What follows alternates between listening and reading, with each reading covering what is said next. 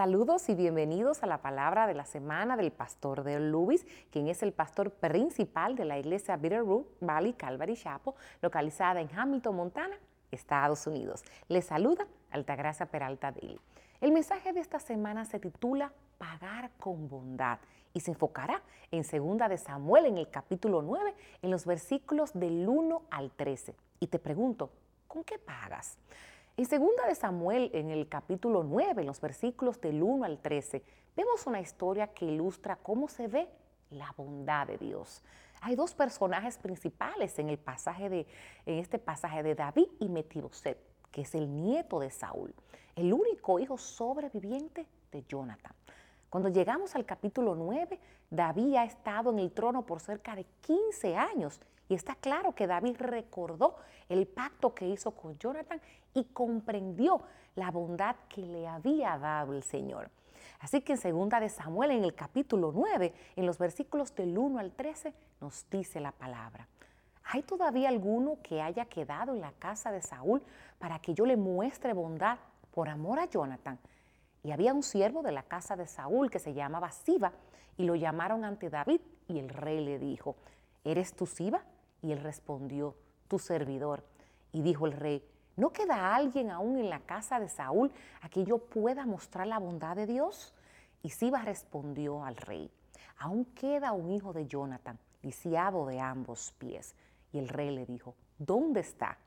Y Siba responde al rey, he aquí, está en la casa de Maquir, hijo de Amiel, en Lodebar. Lodebar.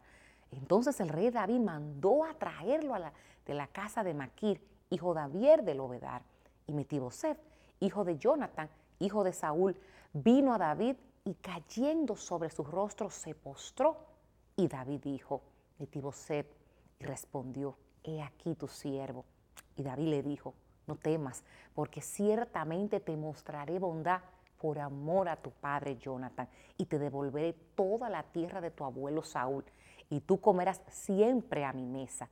Y se postró él de nuevo y dijo, ¿quién es tu siervo para que tomes en cuenta a un perro muerto como yo?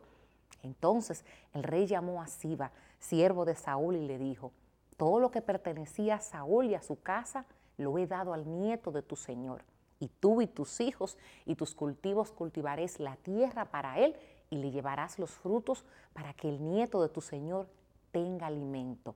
Sin embargo, Metiboset, nieto de su señor, comerá siempre a mi mesa. Siba tenía 15 años y 20 siervos, y respondió Siba al rey, conforme a todo lo que mi señor rey mande a tu siervo, así hará tu siervo. Y Moteboset comió a la mesa de David como uno de los hijos del rey. Metiboset tenía un hijo pequeño que se llamaba Micaía, y todos los que moraban en la casa de Siba eran siervos de Metiboset. Pero Metiboset moraba en Jerusalén porque siempre comía a la mesa del rey y estaba, porque estaba lisiado de ambos pies. David pregunta en respuesta a estos, ¿quedan miembros de la familia de Saúl? No preguntó si había alguno vivo para vengarse de ellos o eliminarlos, sino para mostrarles la bondad de Dios. Recuerda el contexto de esto a la luz de David. ¿Hay alguno vivo en la casa del hombre que dos veces intentó matarme con lanza? algún vivo que me robó a mi esposa o que me persiguió durante 15 años buscando matarme, o algún vivo del hombre que hizo mi vida tan miserable que le di la espalda a mi Dios. ¿Por qué le preguntas a David? ¿O por qué le preguntas a David? ¿O qué puede derramar la bondad amorosa de Dios que le prometí a mi mejor amigo Jonathan? Se nos dice que David deseaba hacerlo por causa de Jonathan. Y esto revela que esto no se basó en los sentimientos, sino que fue una promesa hecha a Jonathan.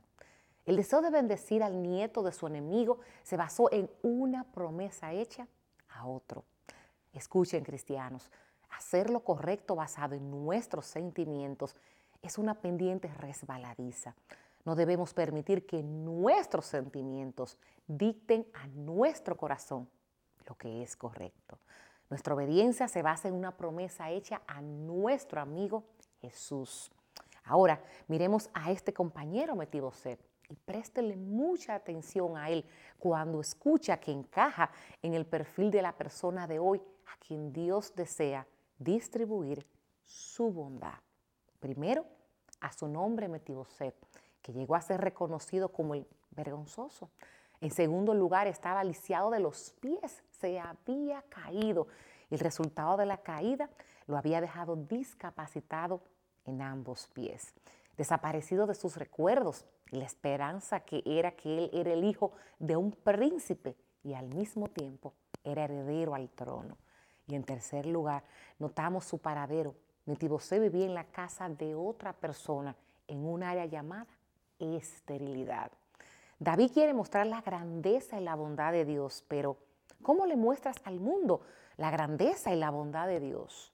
Se toma una persona para mostrar su amor de Dios hacia alguien que ha sido abandonado por el mundo y lo dejó tullido y asustado.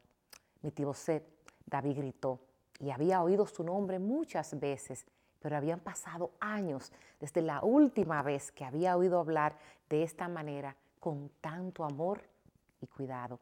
David vio en Metiboset el parecido al hombre al que amaba más que a un hermano. Y esto es lo que Dios ve cuando nos ve en nuestra lucha y en nuestro fracaso. Oh, veo los ojos, veo a través de los ojos de mi hijo. ¿Te han tirado o te han dejado lisiado? ¿Oyes tú el llamado de tu nombre? Él no está enojado. Él no ha venido a quitarte la vida. Él ha venido a salvar tu vida y devolverte la vida. Hermanos y hermanas, amemos y alcancemos a personas así. Este ha sido el Pastor Deo. Bendiciones. Bendiciones. Les ha hablado el Pastor Deo, pastor principal de la iglesia Virerubal Chapo, localizada en Hamilton, Montana, Estados Unidos. Para mayor información y recursos en español, recuerda visitar nuestra página web www.bvcalvary.com en la sección español.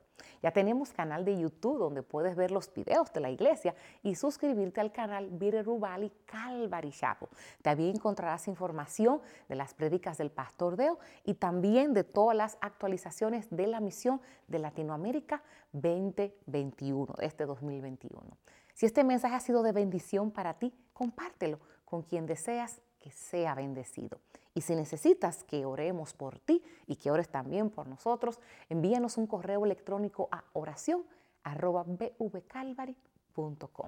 Oramos para que tengas una maravillosa semana en el Señor.